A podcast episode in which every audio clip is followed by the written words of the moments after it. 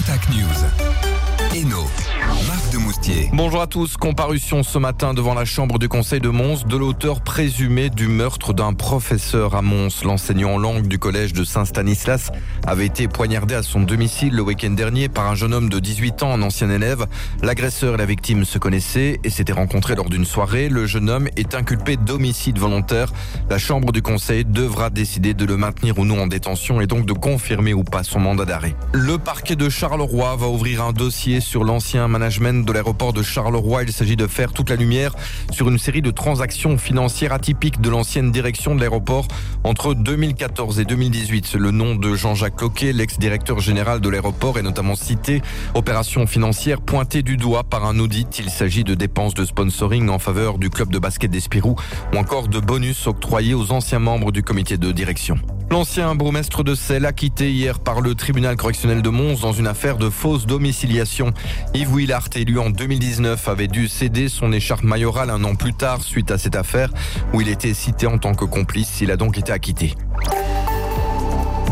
Le projet d'implantation d'un centre de tri de déchets à Gossely suscite de nombreuses réactions après les riverains. On en parlait cette semaine. C'est Écolo qui compte interpeller le ministre wallon de l'aménagement du territoire, Willy Borsu. Beaucoup craignent les nuisances occasionnées par l'activité de ce nouveau centre de tri. Passage de 120 camions en moyenne par jour, retombée des poussières et mauvaise odeur. La commune de Pontacelle, plus proche du site, sera consultée aussi sur ce projet, mais pas Courcelles, ce qui avait déclenché en début de semaine la colère de sa bourgmestre Caroline Taquin.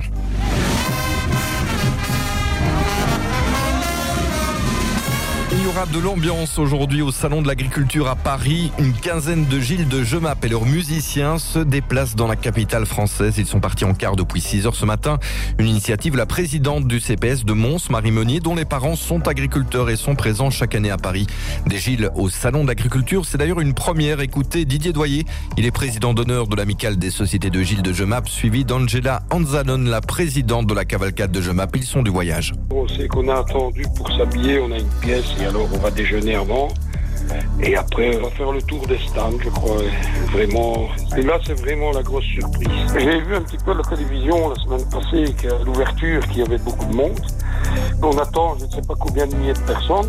Et on a peut-être qu'on a déjà vu le Gilles, mais je veux dire, là-bas, ça va être une, attente spéciale du Gilles. Ils vont être surpris parce que bon, même s'ils en ont déjà entendu parler, ben, le vivre c'est autre chose. hein. Le, le raisonnement du tambour, euh, la danse du Gilles, il faut le vivre pour pouvoir ressentir quelque chose. Et donc oui, même s'ils ont vu ça à la TV, ben, ils n'auront jamais ressenti de la sorte. Quoi. Il y aura même un lancer d'orange. Excellent début de journée. Tout de suite, le retour de la musique.